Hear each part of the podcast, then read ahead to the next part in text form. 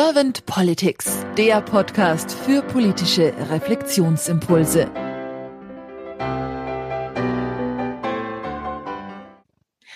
Herzlich willkommen zu einem neuen Podcast von Servant Politics. Mein Name ist Claudia Lutschewitz und ich spreche heute mit Pauli Albrecht. Hallo Pauli. Hi.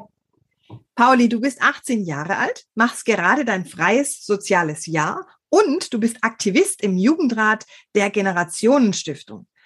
Und das interessiert mich jetzt sehr. Deswegen, bevor ich in die Fragerunde einsteige, würde ich dich ganz gerne bitten oder möchte ich dich bitten, was macht der Jugendrat der Generationenstiftung? Genau, wir sind eine Gruppe von so circa 12 bis 15 jungen Menschen, die sich eben dafür einsetzen, dass junge Menschen in der Politik stärker, stärker gehört werden und dass die Politik Generationengerechtigkeit mehr auf dem Schirm hat und ähm, sich für eine Zukunft und eine Welt für alle Generationen einsetzt. Das klingt wirklich gut. Wunderbar. Lass uns dann nachher nochmal, nach dem Podcast nochmal einsteigen, bitte. Pauli, dann würde ich jetzt auch gleich mit der ersten Frage starten. Pauli, wenn du so über, drüber nachdenkst, was ist nach deiner Meinung die Aufgabe von Politik? Ich finde, Politik muss in erster Linie dafür sorgen, dass alle Menschen und auch die zukünftigen Generationen vor allem eine Lebensgrundlage haben für ein gutes Leben. Also nicht nur für ein Leben überhaupt in Existenz sozusagen, sondern eben auch für ein Leben in Würde und ähm, genau ein lebenswertes Leben. Mhm. Und wenn du das jetzt so auf die momentan gelebte oder realisierte Politik transportierst, dieses, diese Wahrnehmung, wie nimmst du dann jetzt momentan die Politik wahr? Also ich, und das geht tatsächlich sehr vielen jungen Menschen so, fühle mich wahnsinnig im Stich gelassen von der aktuellen Politik. Ähm, wir haben letztes Jahr eine Meinungsforschung von, bei unter jungen Menschen Auftrag gegeben, in der sich 80 Prozent aller jungen Menschen zwischen 16 und 26 ähm, von der Politik und von der Regierung im Stich gelassen fühlen und sich nicht repräsentiert fühlen von der aktuellen Politik. Und das ist ein total großer Skandal, wenn man darüber nachdenkt, dass irgendwie eine komplette Generation sich im Stich gelassen fühlt. 80 Prozent, das sind ja echt viele. Und ehrlich gesagt fühle ich mich einfach wirklich ignoriert. Und ich habe das Gefühl, dass die Bedürfnisse junger Menschen und auch die Bedürfnisse der kommenden Generationen kein Gehör finden und konsequent ignoriert werden. Und du sagst, ihr, ihr fühlt euch also vernachlässigt oder überhört oder sowas. Was wäre denn euer Wunsch an die Politik? Ich würde mir eigentlich langfristig wünschen, ich kenne so viele junge Menschen, die irgendwie regelmäßig für ihre Rechte, für eine Zukunft auf die Straße gehen, die demonstrieren, die irgendwie wahnsinnig viel Zeit in Aktivismus investieren. Ich würde mir eigentlich wünschen, dass wir in der Politik ankommen, in der es nicht mehr notwendig ist, dass junge Menschen in Schule streiken, dass junge Menschen auf die Straße gehen, dass irgendwie die Kohlegruben blockieren, sondern dass ähm, die Politik von selber junge Menschen anhört, auf Augenhöhe den politischen Diskurs mit jungen Menschen führt und ähm, wir nicht für die Sicherung unserer Lebensgrundlagen kämpfen müssen, weil das eigentlich Standard sein sollte und dann in so ein Miteinander der gelebten Solidarität kommen.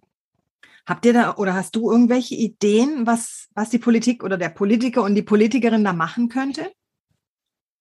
Ich glaube, alle Menschen oder auch alle aus unserem Jugendrat haben so Herzensprojekte, ich finde es total wichtig, dass ein institutionelles Gremium der Jugendbeteiligung geschaffen wird. Im Moment haben junge Menschen einfach in Deutschland sehr wenig Möglichkeiten, sich politisch zu engagieren, wenn sie das nicht im Aktivismus tun wollen. Ähm, unter 18 können viele nicht wählen, unter 16 schon gar nicht. Ähm, ich finde, es sollte irgendwie eine Art von Institution geben, sei es ein Jugendrat, der dann vom Parlament irgendwie berufen wird. Ähm, in den junge Menschen reingewählt werden, der die Regierung oder das Parlament berät. Und ähm, es gibt auch den Vorschlag, dass man zum Beispiel jedes Gesetz, was verabschiedet wird, auf Generationengerechtigkeit einmal prüfen muss, welche Auswirkungen es darauf hat. Das ist auch ein erster Ansatz. Ähm, und einfach die größte Bedrohung für junge Menschen ist auch gerade im Moment die Klimakrise. Und da muss es jetzt eine 1,5 Grad konforme Strategie entwickelt werden. Das passiert aber leider gerade nicht. Ich habe jetzt so rausgehört, dass ihr euch wünscht oder auch du dir wünschst, dass ihr mehr gehört werdet, dass ihr auch also gefragt werdet, also dass man euch fragt, wie stellt ihr euch das vor? Habe ich das richtig verstanden? Ja, total. Also es sollte nicht unsere Aufgabe sein, uns von selber Gehör verschaffen zu müssen, sondern junge Menschen sollten in der Politik von vornherein mitgedacht werden. Mhm. Und jetzt hattest du gesagt, dass ihr praktisch in irgendwelche äh, Gremien mit aufgenommen werdet oder dass ihr praktisch vielleicht sogar auch im Bundestag oder sowas vertreten seid. Habt ihr euch da schon Gedanken gemacht, wie das konkret aussehen könnte? Es gibt da ganz verschiedene Ansätze zu, von der Idee, dass man auf zum Beispiel Landesebene einen Jugendrat mit Initiativrecht im Parlament macht, dass es sozusagen ein Jugendgremium gibt, was auch Anträge im Parlamenten einreichen kann, eben hin zu Gesetzesprüfungen, also wie jugendverträglich sind ähm, Gesetze. Das kann man einfach automatisch im Ministerium prüfen lassen. Ähm, da gibt es ganz, ganz verschiedene Ansätze. Ähm, und es, ist, es gibt auch den Ansatz, den wir auch fordern, zum Beispiel, dass man sagt, es gibt ein Wahlrecht ab 14 mit der Möglichkeit zur Wähler, also Eintragung ins Wählerregister ab 0. Das heißt, alle, alle Kinder unter 18, auch die wählen wollen, die können das tun, wenn sie im Rathaus das beantragen. Das wäre ein erster Schritt, weil eben Wählen doch das direkteste Mittel ist, Einfluss auf die Politik zu nehmen. Hm. Jetzt hört man ja häufig immer wieder die Stimmen, wenn dir das Wahlalter runtergesetzt wird, auf 14 hast du jetzt gesagt, dann hört man immer wieder leider Stimmen, die sagen, ja, aber dann werden die Kinder ja von ihren Eltern manipuliert. Weil die Kinder ja noch nicht so gebildet sind, vielleicht noch nicht so die Erfahrung gesammelt haben, vielleicht noch nicht so viel Wissen über Politik, was ja mitunter sein könnte, dass sie tatsächlich so sind. Wie siehst du denn da die Aufgabe vielleicht auch von Schulen oder anderen Einrichtungen, die jungen Menschen so auch zu unterstützen und auch eine Bildung oder eine, ein Wissen zu fördern, dass sie dann tatsächlich auch guten Gewissens wählen gehen können, ohne jemanden fragen zu müssen, wen soll ich denn wählen?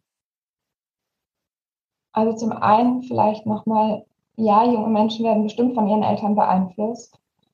Ich würde aber gar nicht sagen, dass das unbedingt nur bei jungen Menschen ist. Wir werden ja alle in einem gewissen Kontext von unserer Umwelt beeinflusst. Deswegen funktioniert ja Werbung so gut. Ähm, wir werden von unseren Mitmenschen beeinflusst. Ähm, unsere Wahlentscheidung ist ja nie nur aus uns heraus getroffen, sondern wird immer von unserem Umfeld beeinflusst. Und ich finde, es ist da super wichtig. Ich bin in Sachsen aufgewachsen. Wir hatten Politik von der neunten und in der zehnten Klasse nur. Und davor nicht und danach konnte man das abwählen, wenn man das wollte. Und da war auch noch Wirtschaft mit reingefasst. Und ich glaube, politische Bildung und vor allem Demokratiebildung muss noch viel, viel stärker an Schulen verankert werden und auch viel stärker stattfinden. Weil eben Schule etwas ist, sozusagen, an dem das auf jeden Fall stattfinden kann und das alle erreicht auch. Mhm. Also habe ich jetzt so rausgehört, dass die Demokratiebildung auf jeden Fall in Schulen weiter und tiefer noch verankert werden darf, dass da auf jeden Fall Bedarf da ist. Wie könnte man euch denn noch weiter unterstützen, euch junge Menschen, dass ihr praktisch in der Politik vielleicht mehr gehört werdet oder mehr Fuß fassen könnt? Es ist total wichtig, dass wir irgendwie Generationengerechtigkeit eben nicht nur als junge Menschen erreichen können. Es ist wichtig, dass junge Menschen auch gehört werden.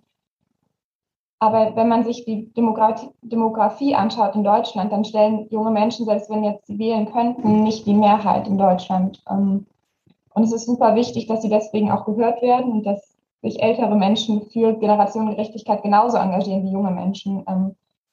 Es gab jetzt bei der letzten Bundestagswahl zum Beispiel die Initiative von vielen Organisationen, dass man gesagt hat, schenk jungen Menschen deine Stimme, die nicht wählen können und wähl sozusagen in deren Sinne. Es ist, glaube ich, immer wichtig, bei politischen Entscheidungen zu prüfen, welche Auswirkungen das auf junge Menschen und auch auf die kommenden Generationen hat, weil die eben diejenigen sind, die sowohl die Gesetze umsetzen müssen, als auch am längsten davon betroffen sein werden. Ja, und vor allem auch auf dieser Welt dann länger auch leben und mit dieser Welt länger leben müssen. Mhm. Genau. Wenn du jetzt mal so nachdenkst, oder lass uns doch einfach mal diese Kanzlerfrage jetzt einfach mal andenken. Und ich nenne es auch ganz gerne die Glaskugelfrage. Stell dir mal vor, Pauli, du wärst jetzt Bundeskanzler geworden und hättest ein sehr kompetentes Team an deiner Seite. Was wären so die zwei, drei Herzensthemen, die du sofort am Anfang angehen würdest? Ich habe bis ich glaube, November immer gesagt, die Abschaffung des transsexuellen Gesetzes. Das ist jetzt zum Glück jetzt auch im neuen Koalitionsvertrag festgehalten und ich hoffe, dass das möglichst bald umgesetzt werden wird, ähm, weil das einfach für sehr viele Menschen sehr, sehr viel Leid bedeutet.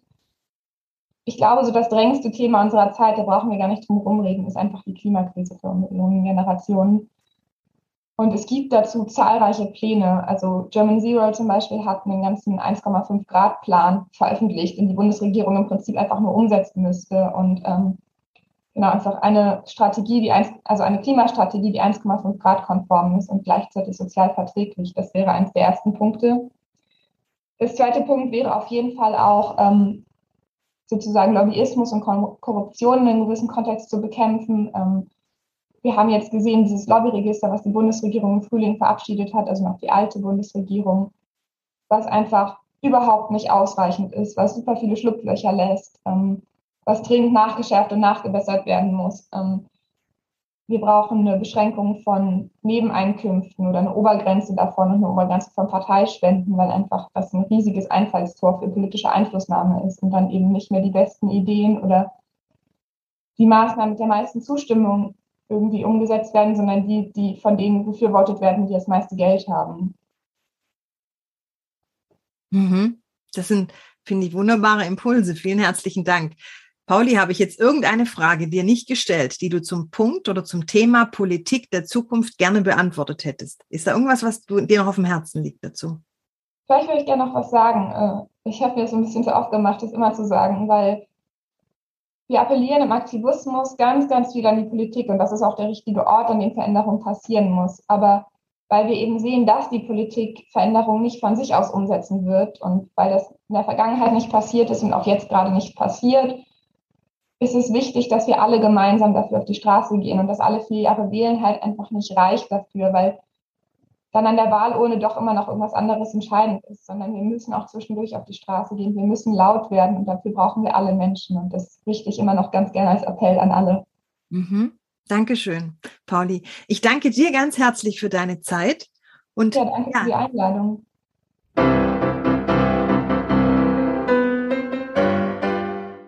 Servant Politics gibt's auf Spotify, Apple Podcasts und überall, wo es Podcasts gibt. Abonniert uns gerne und hinterlasst uns eine Bewertung. Servant Politics, der Podcast für politische Reflexionsimpulse.